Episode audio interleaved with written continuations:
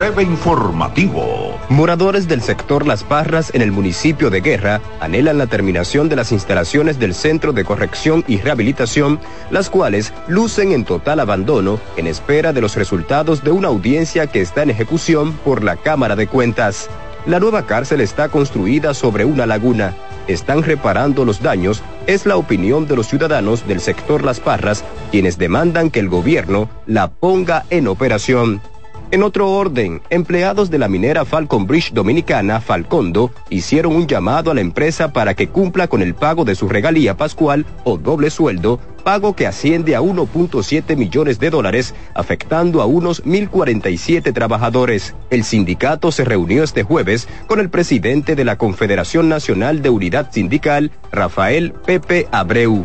Amplíe estas y otras informaciones en nuestra página web www.cdn.com.do. CDN Radio. Información a tu alcance. En CDN Radio, la hora 7 de la noche. La sirena, más de una emoción, presentó. Aviso. Nuestros precios siempre bajos en miles de productos están aquí para quedarse. No hay prisa. Tómate tu tiempo. Estarán aquí todos los días.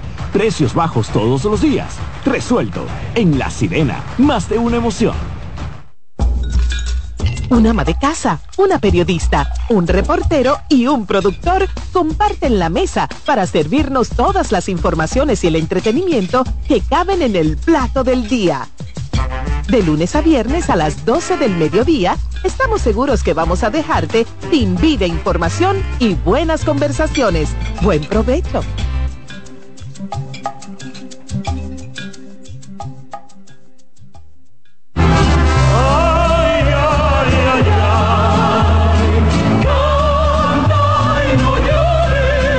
La vida pasa cantando. Canta, si aliviar dolor. Cada domingo le invitamos a escuchar La vida pasa cantando, un programa de Logomarca y CDN Radio. Para cantar canciones como esta.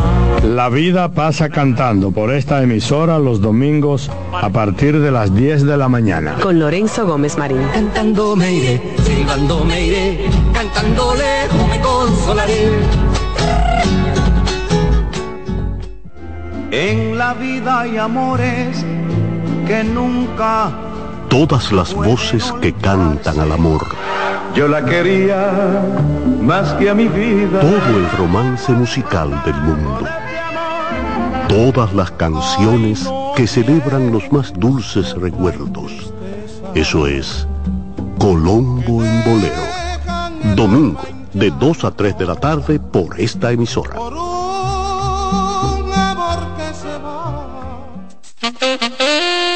Consultando con Ana Simón.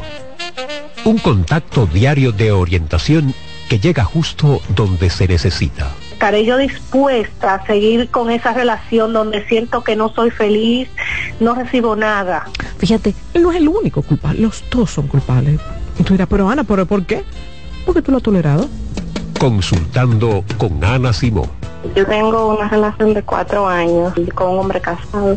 Eh, al año de eso, eh, yo descubrí que él tenía una mujer, aparte de su esposa, con un hijo. ¿Y qué tú esperas? Cuéntame, ¿qué tú, qué tú buscas en esa relación, mi vida?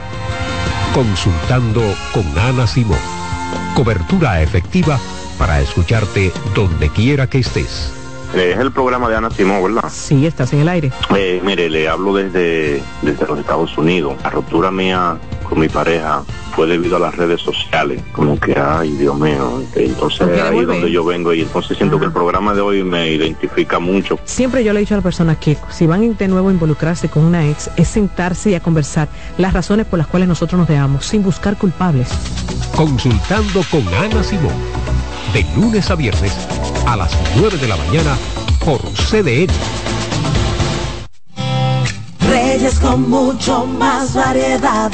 El periodista más versátil de la Radio Nacional. Reyes con mucho más variedad que hay que oír. Todos los segmentos, informaciones y premios que solo él te brinda con alegría. Reyes con mucho más variedad. El programa que lo tiene todo. Oh. Reyes Guzmán con mucho más variedad a las 2 por CDN Radio. Lo que hay que oír. Cada sábado a la una de la tarde, Joana Costa, Betty Frías, Paola Gómez y Euric Santi están en CDN Radio con el programa 7 Segundos Radio Show.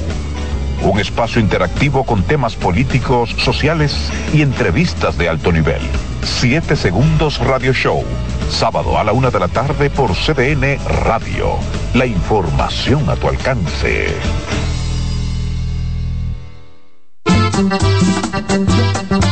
Todos los domingos de 3 a 5 de la tarde, mi cita es con ustedes a través de CDN Radio en La Peña y Trova con Claudio. Aquí estuvo la lluvia y preguntó por ti. Bienvenidos a Buenas noches, Buena Suerte, un espacio abierto a conversaciones con las principales figuras de la política dominicana, analizando a profundidad temas de actualidad en su contexto histórico y perspectivas del futuro. Aquí comienza Buenas noches, Buena Suerte con Janessi Espinal.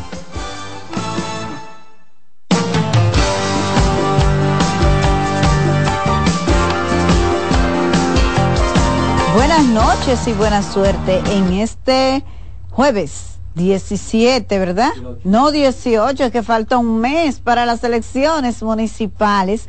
Gracias, gracias mi gente chula por la sintonía de siempre a través de CDN 92.5 para el Gran Santo Domingo, el sur y el este, 89.7 para la zona norte del país y 89.9 desde Punta Cana.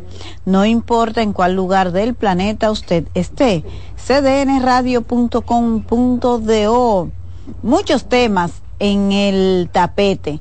Los partidos, más bien los bloques que se disputan el, el voto de febrero, están dándolo todo por el todo en el tramo final de la campaña. Cuatro fines de semana, no, porque la campaña cierra el 15.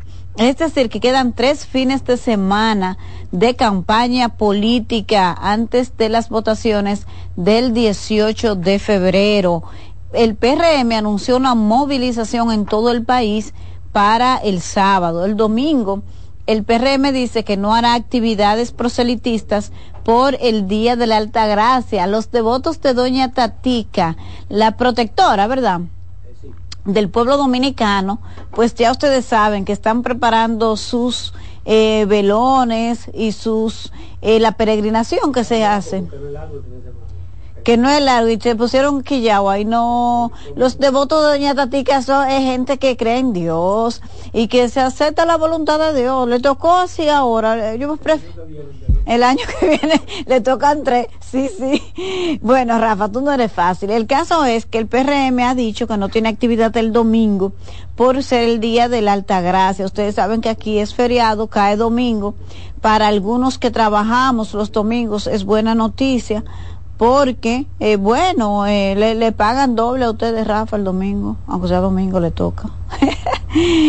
Em, eh, Leonel Fernández anunció las actividades del fin de semana desde mañana y el presidente Luis Abinader va a estar en la en el Ceibo y a tu mayor déjeme verificar la información para no decirles lo que no es.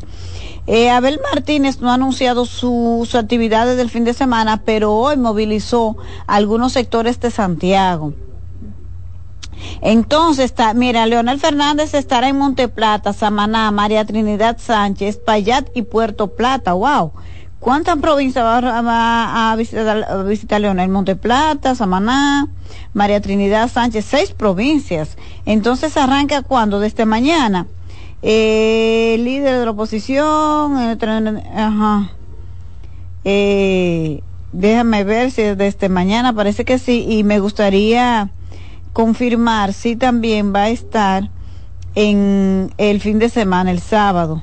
El domingo Fernández seguirá su recorrido. El Leonel no va a descansar el día de, la, de Nuestra Señora de la Alta Gracia, no. Va a tener actividades.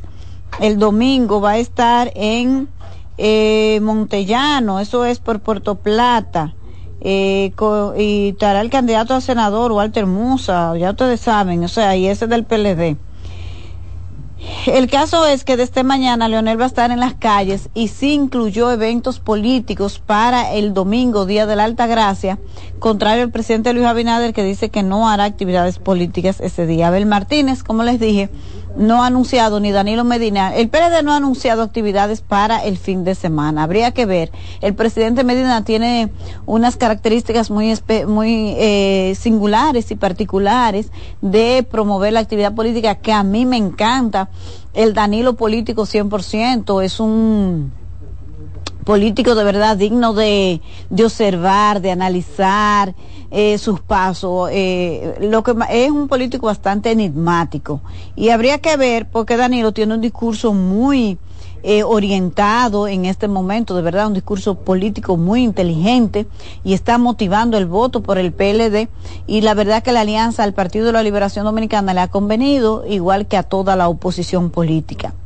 Hablando de la oposición, hay un movimiento de último momento que se ha generado en los tres principales partidos, el PLD, el PRD y la Fuerza del Pueblo. Parece ser que los municipios donde no lograron legalmente las alianzas ahora están promoviendo que los candidatos que evidentemente no tienen posibilidades de triunfo puedan declinar para favorecer al candidato de oposición que tenga mayores posibilidades. Eh, he visto a José Francisco Peñaguaba eh, promoviendo esa idea, a Carlos Amarante Baret, vi que Roberto Rosario también la está promoviendo de la Fuerza del Pueblo, pero Roberto tiene un alcance más amplio. Él dice que debe ser tan, también desde ya para lo congresual y lo presidencial para que todos puedan empujar en una misma dirección.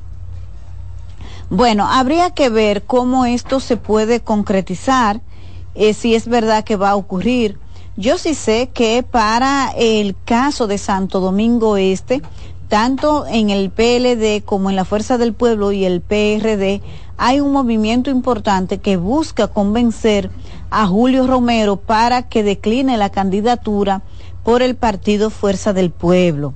La verdad es que ese partido cometió un error garrafal para mí imperdonable de escoger una candidatura que al inicio, cuando todavía tenía mucho tiempo para salvar la situación, no lo hizo, porque fue una candidatura que salió con ruido y que cada vez que, que, se comenta en la opinión pública es de manera negativa.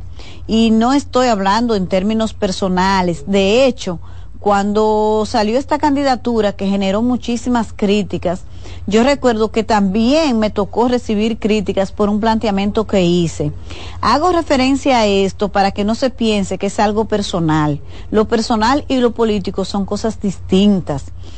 Incluso en ese momento yo planteé, pero si a los a las personas que cometen un crimen van a la cárcel y, y el objetivo es que puedan reinsertarse a la sociedad ¿Cómo es posible que en el caso de Julio Romero aquí se le quiera castigar sin darle la oportunidad de reinsertarse en su actividad que es la política? Ese es mi criterio personal, mas no tiene que ver con la conveniencia política de este candidato que salió con ruidos. Fue la primera candidatura que anunció la fuerza del pueblo y por el efecto negativo que siempre ha generado esa candidatura, ese partido debió medir con tiempo las consecuencias y tratar de desmontar esa candidatura y no lo hizo. Al revés, en lugar, en lugar de lograr quizás una alianza en el municipio más grande del país, pues se aventuró con una candidatura que no genera el apoyo ni siquiera interno. Entonces, hoy están así como entre la espada y la pared y no saben qué hacer. Eh, hay una oferta y se están eh, manejando varias ideas, según lo que sé, para ver cómo esta situación se salva y resulta lo menos gravosa para este partido. eh, es un error imperdonable. No estoy diciendo que se hizo de manera intencional, no es eso, tampoco es un asunto en contra de nadie. Lo que pasa es que cuando usted está trabajando intereses colectivos, tiene que tener cuidado en qué momento usted no debe interponer sus intereses personales de la naturaleza que sean para perjudicar el interés colectivo. Y me parece que los dirigentes que les tocó trabajar este tema, no tengo claro cuántos dirigentes se involucraron, uno sabe de algunos nombres y eso, que tampoco tengo interés de decir aquí porque ese no es el enfoque. Ni tampoco es como estar martillando sobre algo, no. El tema es que este partido tome conciencia de que su estrategia ha sido contaminada, que parece que no tiene conciencia de que ahí hay miembros de la dirección política, miembros del equipo de campaña que están contaminando la estrategia de ese partido y no despierta. Y miren hasta dónde llegó ese dejar pasar a un error que le va a costar mucho políticamente. Porque no es solamente que vamos a ganar o perder, se trata de hacer el mejor papel posible. ¿Y cómo es comprensible, cómo se puede entender que algo que generó tantos problemas desde el principio, ruidos que afectó la imagen y la marca de la fuerza del pueblo, que a Leonel lo tiene entre la espada y la pared porque no puede ir a caravanear a Santo Domingo Este con Julio Romero, porque lo que le va a pasar es que la noticia será que caravaneó con Julio Romero y todo el ruido que esa candidatura implica. Entonces, ¿cómo algo que se, que se vio con tanto tiempo no se pudo solucionar en el camino? La otra pregunta es, ¿cuál era la prisa de la fuerza del pueblo en presentar esta candidatura y garantizar esta candidatura? La verdad es que es sospechoso todo lo que pasó ahí y cuando uno escucha a los dirigentes de ese partido en esa demarcación, pues se sabe que no fue solamente un tema político el que intervino en esto. Y les repito, no se trata de martillar, de que hay cuánta necedad, no. Es que este error tiene que servir de algo, tiene que servir para poner ejemplos, porque así no se gana una campaña electoral. Con errores tan evidentes, tan advertidos por todo el mundo, no se gana una campaña. Y ese partido duró tres años con su militancia movilizada con una de las mejores estrategias políticas que yo he podido ver honestamente para el crecimiento, que fue esa estrategia de la afiliación que puso en práctica Leonel Fernández. Esa militancia se mantuvo motivada y movilizada durante más de tres años, y eso es mucho. Pero después que este partido comenzó este tema de la definición de las candidaturas y que se sentó en la mesa de negociaciones, su estrategia se perdió en el camino. La táctica o yo no sé qué, o quizá los intereses, las agendas particulares, se tragaron la estrategia de ese partido y no se ve clara al día de hoy cuál es el rumbo del triunfo hacia mayo, incluso hacia febrero. Entonces, esto no es un tema de necedad, es un tema que es importante, que sirva como un punto de inflexión para que ese partido examine qué es lo que está saliendo mal, quién o quiénes están contaminando la estrategia colectiva para favorecer una agenda particular y personal.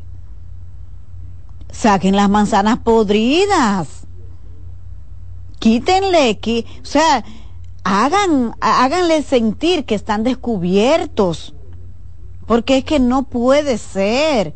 Miren, la militancia de la Fuerza del Pueblo es uno de los eh, miembros del partido más entusiasta que yo haya podido ver. O sea, esa gente, tú lo sentiste durante tres años con una fe en ese proyecto político de posibilidades de éxito que se ha caído en los últimos meses. La fe y, la, y el entusiasmo que tenía ese militante hoy día no existe. Porque errores como ese, porque no es solamente que se gane o no el municipio, es el impacto, el efecto dominó que tiene. Este es el error político más grande que yo haya podido ver en mucho tiempo, advertido por demás. Oh, pero ¿qué pasó ahí? ¿Qué pasó allí? Entonces, esto, esto, esto es un tema de que se, se evalúe. Vamos a, vamos a pasar lista, vamos a, vamos a evaluarnos qué es lo que está pasando. Evalúense y saquen las manzanas podridas. Tienen que sacarlas. Entonces, hay un movimiento, he visto a José Francisco Peñaguaba, a Carlos Amarante Baret, a Roberto Rosario, impulsando la idea de que los candidatos que no tengan posibilidades puedan declinar a favor de los candidatos de oposición que tengan más posibilidades. Pero esto tiene un problema. ¿Cómo recogen los partidos los votos?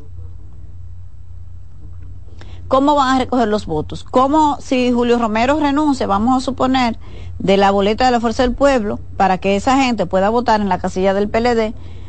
¿Cómo se beneficia electoralmente en el municipio más grande?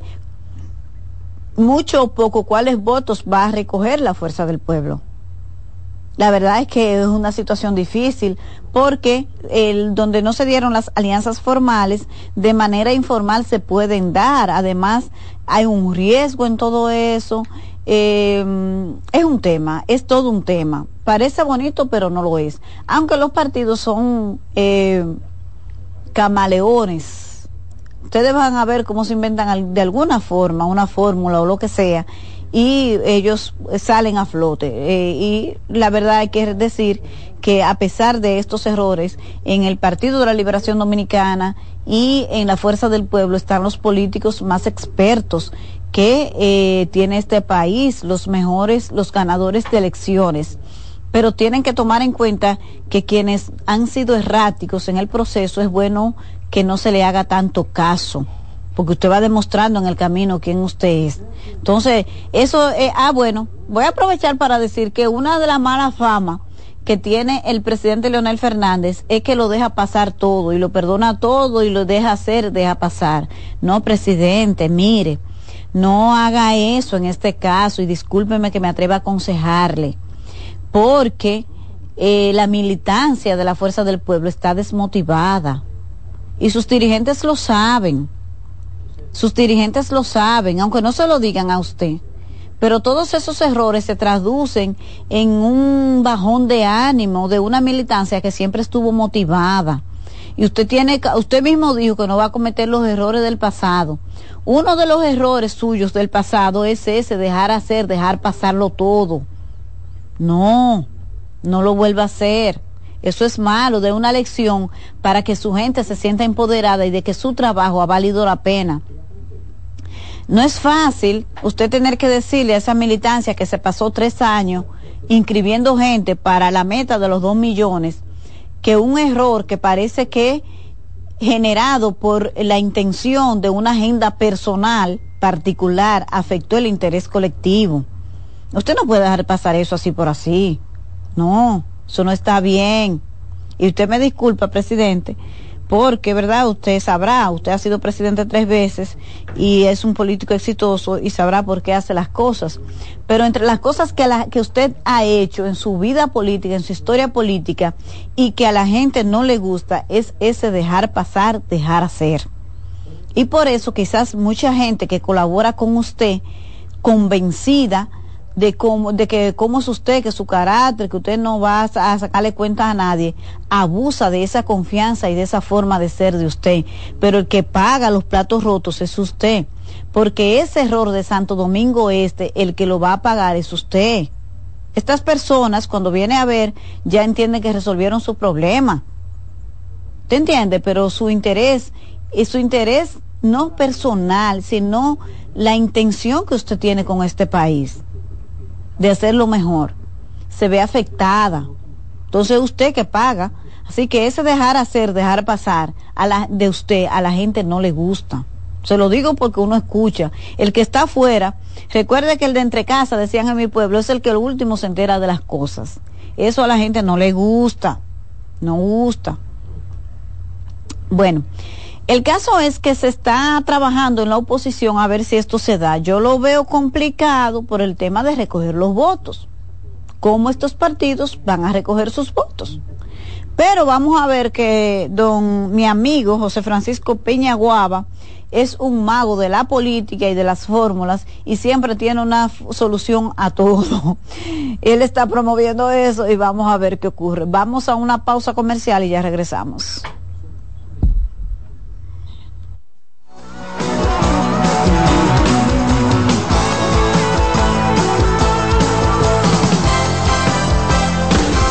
Estás en sintonía con CDN Radio.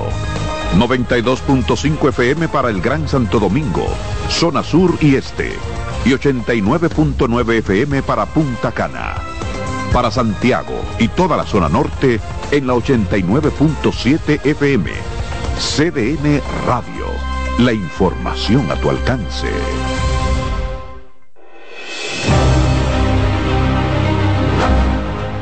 Prometimos que íbamos a construir y entregar más de 7.000 viviendas antes de terminar el año.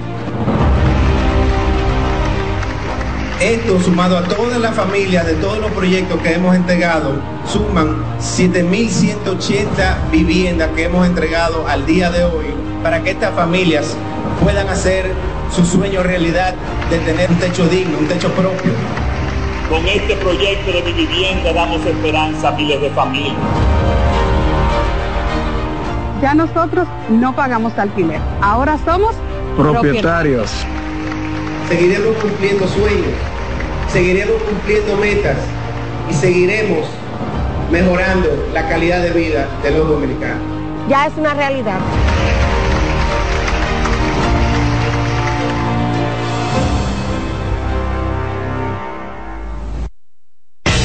Cada sábado a la una de la tarde, Joana Costa, Betty Frías, Paola Gómez y Euric Santi están en CDN Radio con el programa 7 Segundos Radio Show. Un espacio interactivo con temas políticos, sociales y entrevistas de alto nivel. 7 Segundos Radio Show. Sábado a la una de la tarde por CDN Radio. La información a tu alcance.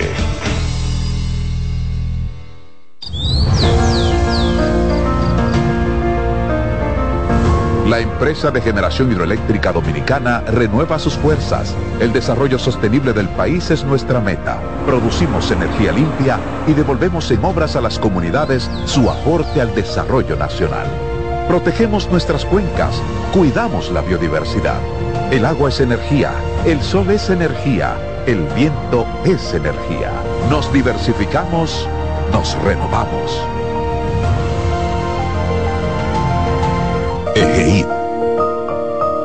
La energía sostenible del país. Seguimos con buenas noches, buena suerte.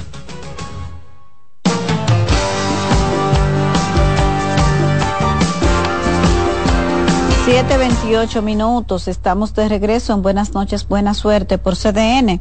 92.5 para el Gran Santo Domingo, el sur y el este, 89.7 para la zona norte del país y 89.9 para Punta Cana. No importa en cuál lugar del planeta usted esté, cdnradio.com.do. Gracias por la sintonía.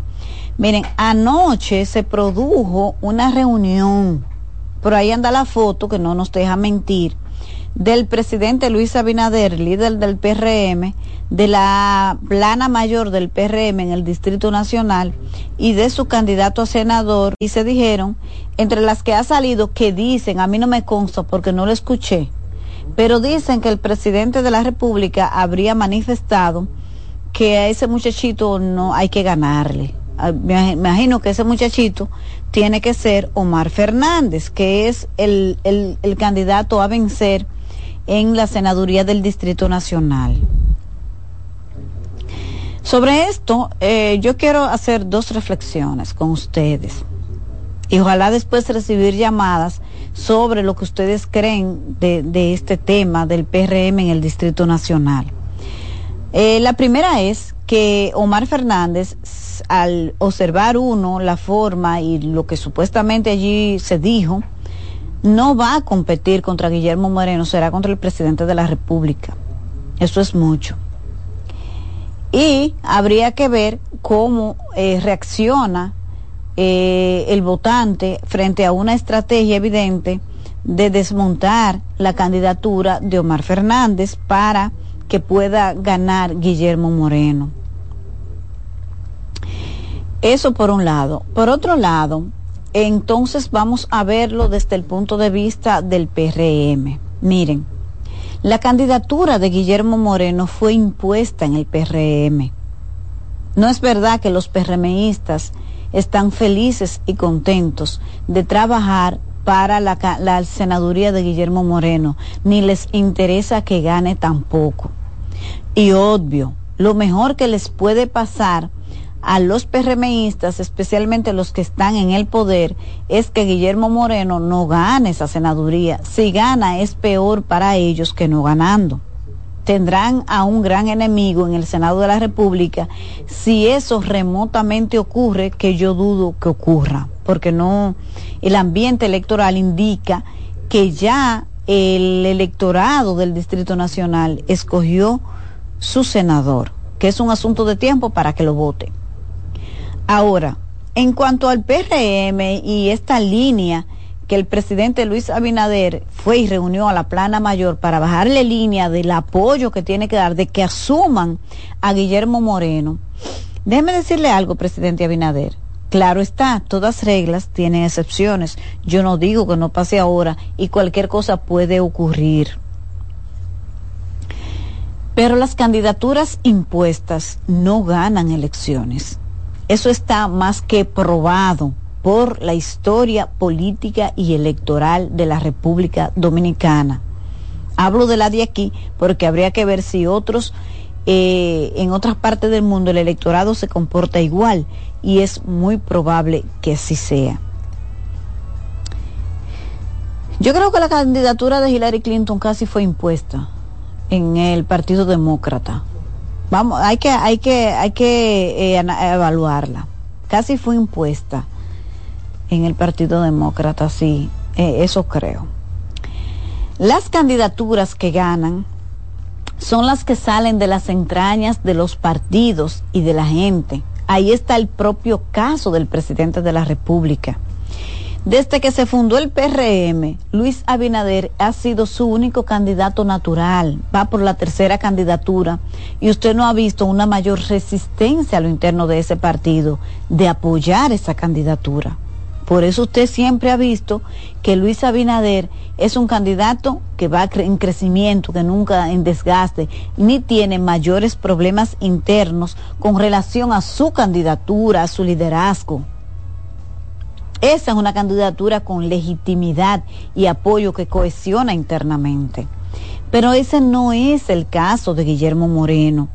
A Guillermo Moreno lo impuso usted, presidente, y la cúpula del PRM porque querían ese recuadro de la boleta para usted ir ahí y usted entiende que Guillermo Moreno podría sumarle un 1% a su candidatura para usted ganar en primera vuelta y que de paso le sirva para atacar a Leonel Fernández. Usted lo vio de mucha ganancia, sí, pero para usted. Esa misma decisión implicaría casi una entrega de la senaduría del Distrito Nacional que ahora tiene su partido. Entonces, de no esa, esa reunión donde participaron el presidente, el partido, la secretaria general, Yayo, que es uno de los principales dirigentes del PRM en el distrito, eh, estaba Fellito, que es el presidente del PRM en el distrito, las mismas caras de los participantes habla de que allí no hay un entusiasmo mínimo para asumir esta candidatura de una gente que mañana puede servirte como tu principal eh, castigador. Miren, la historia no se equivoca. En el año 2000, el candidato natural, que la, esa convención interna se hizo, fue en el 99, era Jaime David Fernández Mirabal. Ese era el que quería la gente. Ese era el candidato que quería la gente. Pero Danilo Medina se impuso. Y el PLD quedó en tercer lugar realmente, a pesar de estar en el poder. Y logró el segundo lugar por los votos que le aportó el BIS, el partido de José Francisco Peñaguaba. Yo estoy segura que si el candidato hubiese sido Jaime David Fernández Mirabal, yo no sé si el PLD hubiese retenido el poder, no lo sé, quizás no, pero el desempeño electoral hubiese sido diferente, porque era el candidato que quería la gente. Usted no puede ir contra la corriente de lo que quiere la gente, no puede, se quema. En el año 2002, en el PRD, el candidato natural del PRD, el que el PRD eligió, fue a Miguel Vargas. Pero Hipólito vino y el PLD le dio un empujoncito y de repente le ganó la candidatura a Miguel Vargas. Ustedes vieron que fue denuncia de fraude y bailando pegado de una, el PRD tenía esa elección ganada. Y si hubiese sido Miguel Vargas el candidato, yo estoy segura que por más dinero del Estado que se hubiese invertido, el PRD hubiese ganado esas elecciones. Porque no es verdad que el Estado sirve para ganar elecciones, te ayuda, pero con el Estado solo tú no ganas si la gente no quiere. Le pasó al PLD en el 2020. ¿Ustedes lo vieron? Entonces lo mismo le pasó al PLD a Danilo Medina le cogió que no iba a dejar pasar a Leonel Fernández, se inventó a Gonzalo Castillo, lo impuso a fuerza de cuarto y fraude y el PLD perdió el poder, cuando no había forma humana de que el PLD perdiera las elecciones del 2020.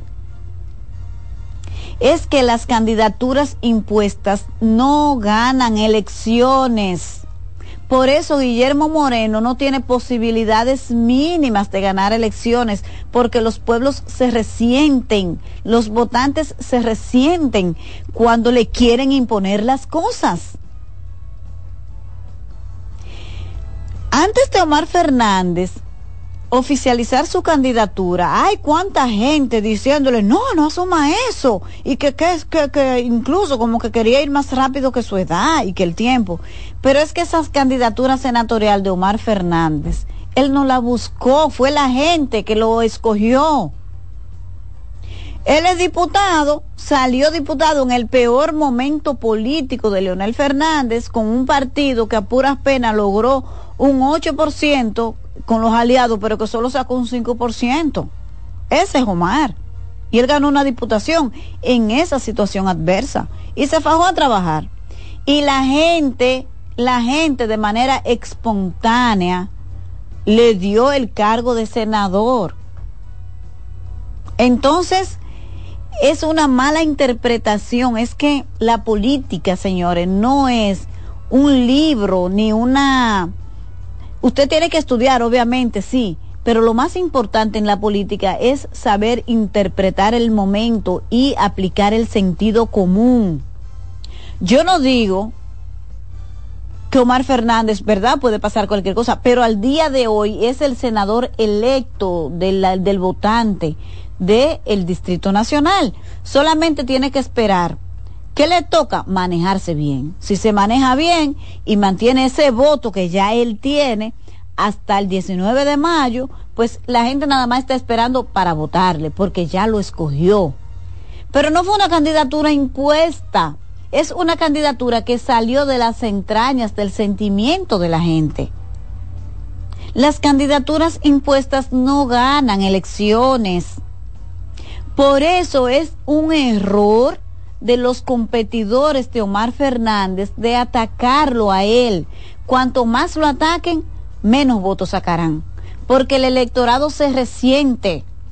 Lo que sale de las entrañas de la gente no se puede atacar porque a usted le va mal políticamente, la historia está ahí. No hay que irse a estudiar los libros de qué sé yo quién, que fulano escribió un libro. No, eso es para las técnicas de encuesta, de mercadeo, de cómo se eso es otra cosa. La política, la historia política de los pueblos está en cómo se comporta en cada coyuntura. Y a los pueblos no les gusta que a quienes ellos eligen de manera espontánea y natural, usted lo contradiga. Porque cuando usted ataca a Omar Fernández, usted no está atacando a Omar Fernández, usted está atacando al pueblo, al votante de la capital que ya lo eligió. Ese es el problema. Ustedes no ven que desde que Guillermo Moreno la salió con un invento, que Omar, qué sé yo, que hay cuánta gente de manera espontánea acabando con Guillermo Moreno. Y así lo ve la gente como un necio, mira lo que le, porque la gente se la cogió y cada político tiene su momento. Hay Vinicito, que candidato del Partido Reformista y de la Fuerza Nacional Progresista, el día entero dándole funda a Omar.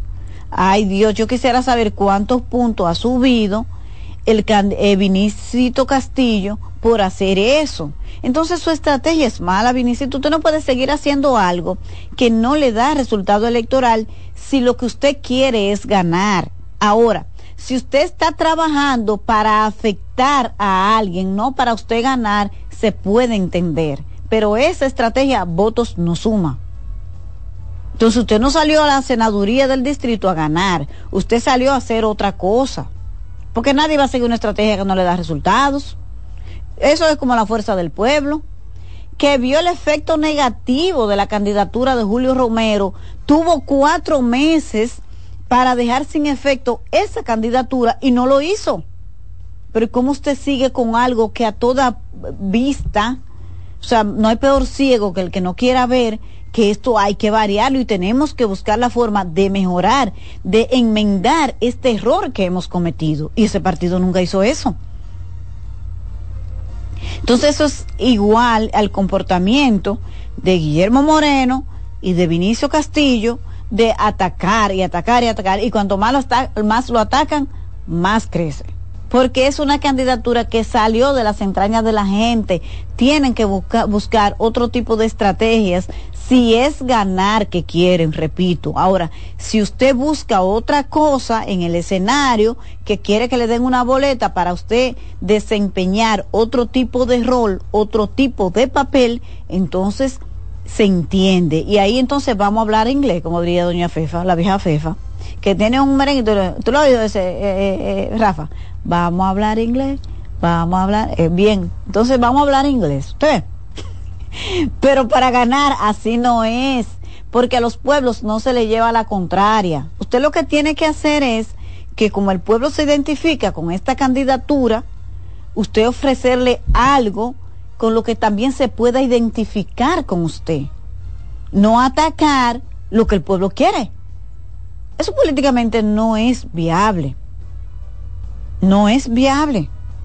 Entonces hay que ver cómo va a evolucionar esto, cómo el PRM termina de asumir a Guillermo Moreno. Farideh Raful estaba aquí en el país cuando fue presentado como candidato y ella no fue, ni fue Alfredo Pacheco tampoco.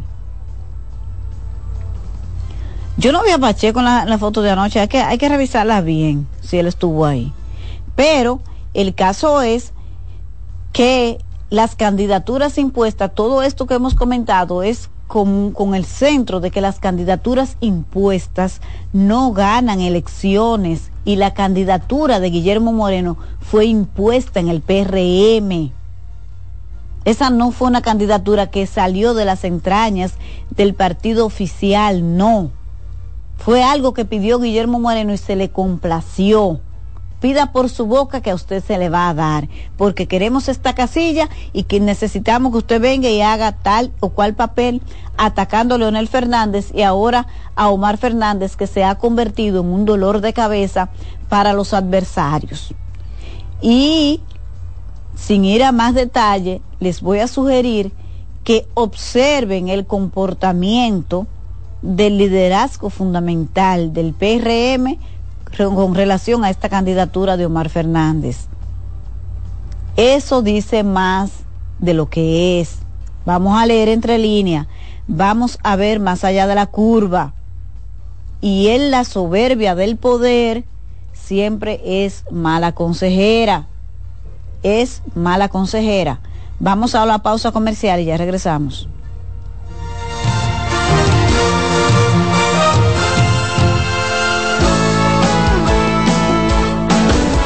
Estás en sintonía con CDN Radio. 92.5 FM para el Gran Santo Domingo, zona sur y este. Y 89.9 FM para Punta Cana. Para Santiago y toda la zona norte en la 89.7 FM. CDN Radio. La información a tu alcance.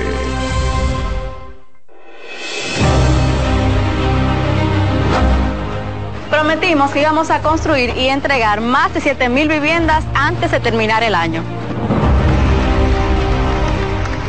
Esto sumado a todas las familias de todos los proyectos que hemos entregado, suman 7.180 viviendas que hemos entregado al día de hoy para que estas familias puedan hacer su sueño realidad de tener un techo digno, un techo propio. Con este proyecto de mi vivienda damos esperanza a miles de familias. Ya nosotros no pagamos alquiler, ahora somos propietarios. Seguiremos cumpliendo sueños, seguiremos cumpliendo metas y seguiremos mejorando la calidad de vida de los dominicanos. Ya es una realidad.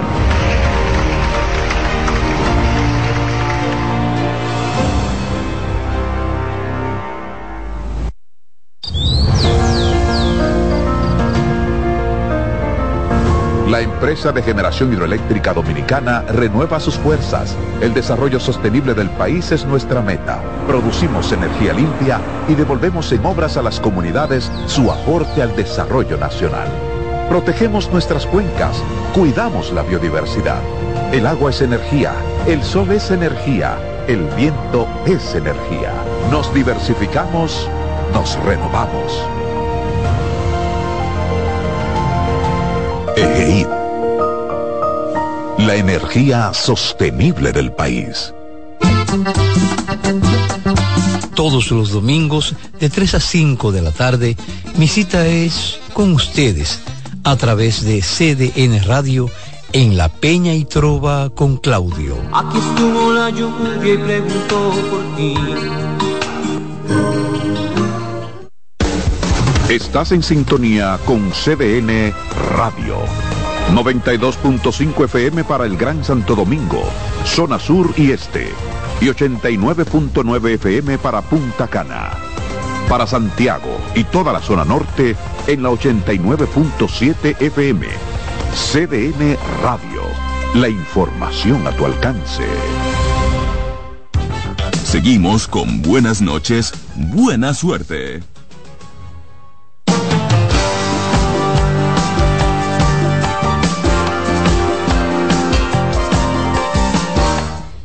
7:48 minutos. Estamos de regreso en Buenas noches, buena suerte por CDN 92.5, la 89.7 para la zona norte del país y 89.9 desde Punta Cana. No importa en cuál lugar del planeta usted esté, cdnradio.com.do. Gracias por la sintonía. Miren, la conferencia del episcopado dominicano emitió un comunicado que no creo que fue una carta pastoral que siempre hace cuando se acerca el día de el 21 de enero de cada año como parte de las reflexiones que hace la Iglesia Católica por el Día de la Alta Gracia. Entonces, eh, el episcopado ha centrado, como era de esperarse, sus reflexiones sobre las elecciones del, 18 de febrero y dice que se puedan hacer sin los traumas del pasado y que los resultados tengan credibilidad.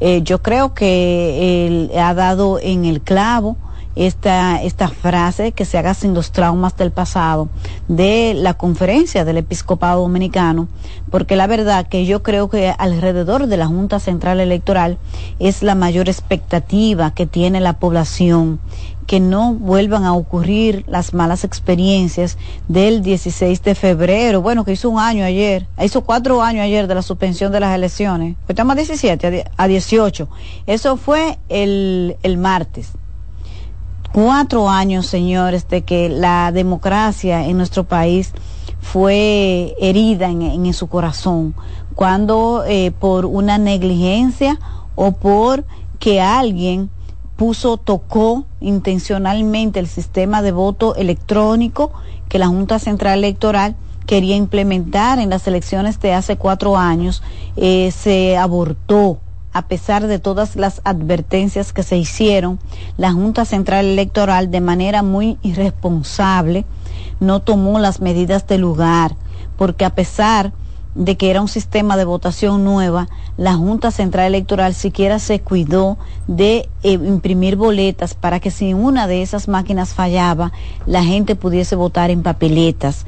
Incluso en los países donde este tipo de votación existe, eh, tienen boletas como medida preventiva para garantizar que la población pueda votar si falla uno de esos eh, aparatos, porque basta con que alguien malintencionado desconecte uno de esos aparatos para que no funcione en un centro de votación. Entonces, ¿en qué cabeza cabe que usted va a ir a implementar un nuevo sistema de votación y se va a ir a mano pelá? como se diría popularmente. Entonces, la conferencia del episcopado dominicano ha martillado hoy sobre la necesidad de que las elecciones no se hagan con el trauma de siempre porque es que se han convertido en procesos eh, traumáticos, a veces con razón y a veces sin razón. A veces porque los partidos de oposición, cuando pierden, culpan al órgano electoral y siempre encuentran la manera de desacreditarlo. Eso también pasa. Por eso es importante mantenerse vigilante de lo que ocurre. Se sabe que eh, Capel, los técnicos de Capel le hicieron una auditoría a los equipos que va a usar la Junta, los equipos electrónicos para el escaneo y transmisión de los resultados de las elecciones de febrero. Que ese informe reveló fallas de posibilidades, por ejemplo, de intervención externa al sistema, o sea, la, poca seguridad que tenía el sistema de que desde afuera se podía intervenir. La buena noticia es que la Junta Central Electoral no ha negado eso y el, el director del Centro de Cómputos, Johnny Vázquez, lo que ha dicho es que se han tomado las medidas que se han corregido las observaciones que se hicieron y que el sistema es mucho más seguro. Este sábado la Junta Central Electoral hará la segunda prueba regional del cómputo electoral. Vamos a ver cómo los partidos reaccionan, si se sienten conformes con lo que aquí pase o si tienen algunas observaciones que son dignas de credibilidad. Porque como les digo, no siempre tienen razón. Hay partidos que hacen una campaña en función de desacreditar el órgano para que sus malos resultados se justifiquen en que le hicieron un supuesto fraude. Eso ha pasado aquí, eso pasó en el 2016. De manera descarada, el partido de oposición empezó a hacer una campaña en contra de la Junta Central Electoral cuando todas las encuestas decían que su resultado sería ese el que obtuvo en las urnas. Entonces, no siempre hay que creerle, pero en las elecciones pasadas, las denuncias que hicieron sectores políticos de oposición y del propio partido de gobierno estaban bien fundamentadas, tenían razón. Por eso es que lo que, que uno debe de hacer es cuidarse e ir a fuentes creíbles de información. En este caso, yo siempre he tratado de dar las informaciones certeras. Cuando no se tiene que criticar a la Junta, no se critique, es el órgano y lo peor que le puede pasar es llegar sin crédito al día de las elecciones para emitir los resultados. Gracias a Dios, este no es el caso de la Junta Central Electoral que encabeza Román Jaques. Falta un mes para las elecciones y esperamos que siga así y que la ciudadanía crea en lo que diga la Junta, pero que la Junta cuide también su trabajo, que haga la tarea, no que trate de crear una falsedad cuando la realidad se impone, que fue lo que le pasó a la administración anterior. Todo indicaba que eso no estaba bien, pero confiada en una estrategia de marketing de hacerle creer a la gente lo que no es. Entonces se confió y se, y se eh, lanzó a ese vacío sin sentido por terquedad. Entonces ahí está lamentablemente la carrera pública de un hombre que tenía toda la fe y toda la confianza del pueblo dominicano como el expresidente de la Junta Central Electoral y lamentablemente manchó su carrera al final. ¿Por qué? por no hacer caso, por terquedad, porque creyó mucho en que las cosas van a salir bien porque sí. No, la Junta tiene que hacer su trabajo. Tenemos que vigilar que los partidos no estén haciendo denuncias solo para desacreditar el órgano, pero el órgano tiene que darle garantías a los partidos de que sus votos se van a contar. Entonces, esto es doble vía. Así que muy adecuado el comunicado del episcopado dominicano de pedir elecciones sin los traumas del pasado. Nosotros vamos a despedirnos por hoy y nos encontramos de nuevo mañana en Buenas noches, buena suerte.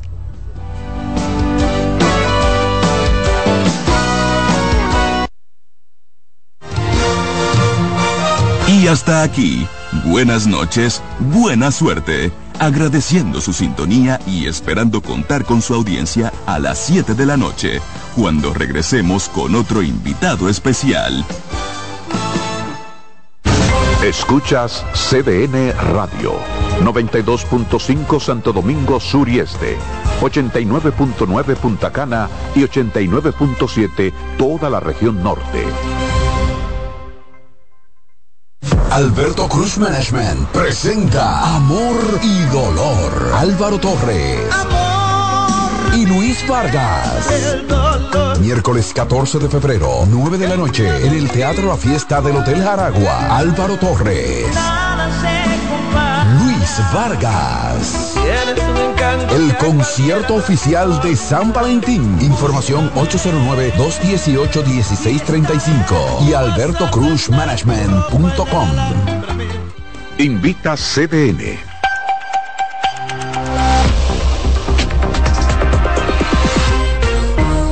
Unas 21 horas, GMT las 10 en París, Radio Francia Internacional emite durante la próxima media hora primero este boletín de actualidad internacional jueves 18 de enero con estos titulares.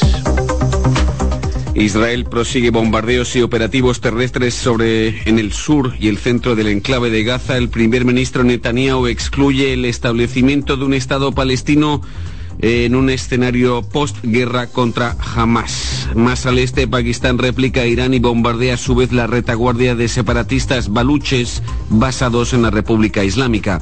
La guerra en Ucrania, Francia impulsa una coalición artillera de países occidentales aliados con cañones César y municiones para paliar urgentes escaseces en el frente Cada sábado a la una el de la de Davos y los herederos súper ricos en el enfoque tras el boletín, el adelanto de la próxima última edición en Américas.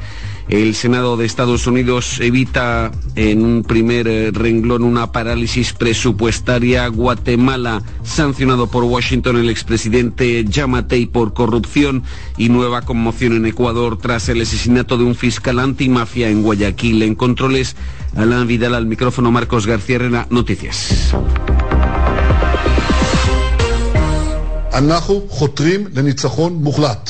לא רק להכות בחמאס, לא רק לפגוע בחמאס, El primer ministro de Israel afirmaba este jueves haber declarado a Estados Unidos que se opone al establecimiento de un Estado palestino como parte de un escenario después de la actual guerra contra Hamas en Gaza que durará, sostuvo Netanyahu durante una locución nacional hasta que se obtenga una victoria decisiva sobre Hamas, el movimiento de resistencia islámico palestino que controla el enclave desde 2007. Cerca de 100 personas morían la noche pasada en la última serie de bombardeos nocturnos del ejército israelí que proseguía este jueves sus operativos e incursiones terrestres en el sur de la banda, en particular en la ciudad de Han Yunis. Eh, Braulio Moro. El ejército israelí afirmó haber matado a 60 combatientes palestinos en las pasadas 24 horas, de los cuales 40 en Khan Yunis, localidad en la que arreciaban los combates terrestres a proximidad del hospital Al-Nasser. Los habitantes de Khan Yunis y los gazatíes desplazados y agolpados en el sur del enclave temen ahora que el establecimiento padezca la misma suerte que el hospital Al-Shifa en el norte, asediado por el ejército israelí en noviembre. In Al Ahli Hospital, I saw patients who were lying on basically waiting to die in a hospital that had no fuel. He visto a pacientes esperando la muerte en hospitales gazatíes sin luz, agua ni carburante, atestiguó el coordinador de equipos de urgencia de la OMS, Sim Kesey, que pudo visitar en cinco semanas seis de los 16 hospitales todavía en funcionamiento en el enclave. Eran 36 antes de la guerra, de la guerra jamás cifra en 24.620 el número de muertos identificados en más de 100 días de guerra. Aquí en París, acerca de Hamas, la Cancillería adelantó que los ministros de Exteriores europeos adoptarán el lunes un nuevo régimen de sanciones contra la organización Hamas discutiendo además medidas de retorsión contra los colonos eh, israelíes responsables de violencias en Cisjordania. Las repercusiones de esta guerra, más allá de Israel y Palestina, Estados Unidos procedió a nuevos bombardeos de posiciones de la rebelión Houthi de Yemen, responsable desde hace casi dos meses de una veintena de ataques con misiles y drones contra navíos comerciales internacionales en el Mar Rojo. Y la aviación jordana causaba diez muertos al atacar redes de traficantes de drogas y armas sirios sospechosos de tener vínculos con las milicias proiraníes con, eh, en Siria, más al este en Islamabad. Pakistan undertook a series of highly coordinated and specifically targeted en la capital pakistaní y en este brusco aumento de tensiones en regiones ya desestabilizadas, eh, Pakistán anunciaba haber replicado los ataques del martes de Irán en su territorio bombardeando a su vez presuntas bases de rebeldes pakistaníes de la provincia fronteriza de Baluchistán, en la que incursionan buscando después amparo en territorio iraní. Nueve personas al menos habrían perdido la vida, según la prensa iraní. Los dos países comparten mil kilómetros de frontera.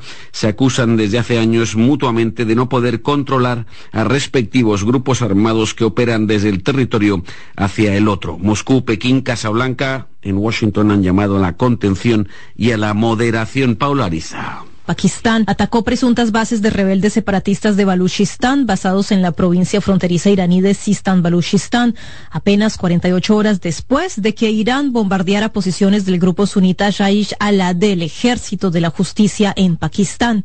Los observadores coinciden en que si este tipo de ataques respectivos no tiene precedentes, los riesgos de una escalada son mínimos. Irán quiere ante todo lanzar una advertencia a la comunidad internacional más que a su vecino Pakistán cuyo poderoso ejército ha sido acusado ya de querer orientar el resultado de las legislativas del próximo 8 de febrero.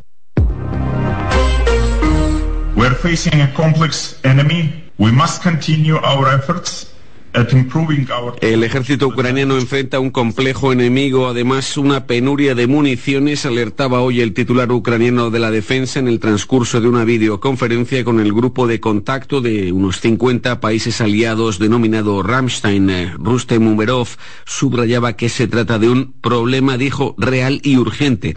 Francia, en este contexto, anunció financiar la producción suplementaria de 12 cañones César de 155 milímetros que se sumarán a 49 unidades ya desplegadas en el frente bélico, otras seis recientemente encargadas por Ucrania a razón de cuatro millones de euros por pieza. Además, París propuso la creación de una coalición artillería para responder a las patentes necesidades de Ucrania, desbloqueando, pidió a los países aliados más de 50 millones de euros para adquirir 12 cañones César, afirmó en este caso sí, estar en medida de producir 60 unidades más, pero con financiación de países aliados. Mauricio Latorre. El ministro francés de las Fuerzas Armadas precisó que Francia está en capacidad de producir otros 60 cañones automotor César con alcance de artillería de 40 kilómetros y solicitó para ello la colaboración de los aliados del grupo de contacto de Ramstein.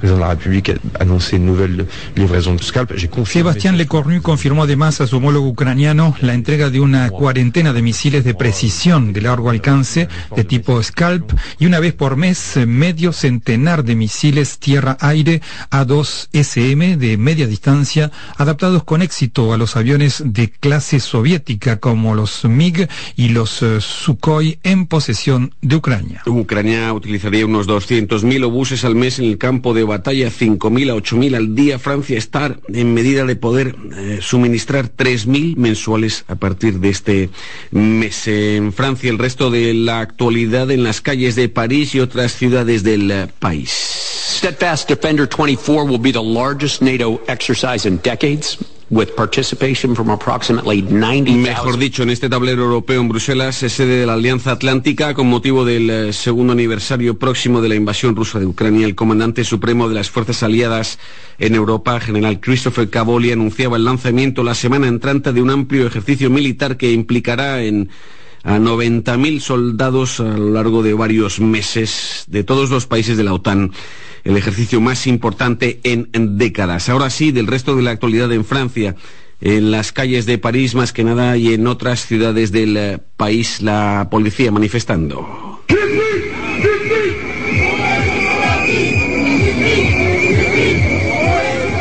Miles de policías reclamaban sustanciales compensaciones financieras y demás garantías a cambio de una excepcional movilización prevista de decenas de miles de agentes de todo el territorio francés durante los próximos Juegos Olímpicos y Paralímpicos de París el próximo verano boreal. Un presupuesto durante los próximos Juegos Olímpicos.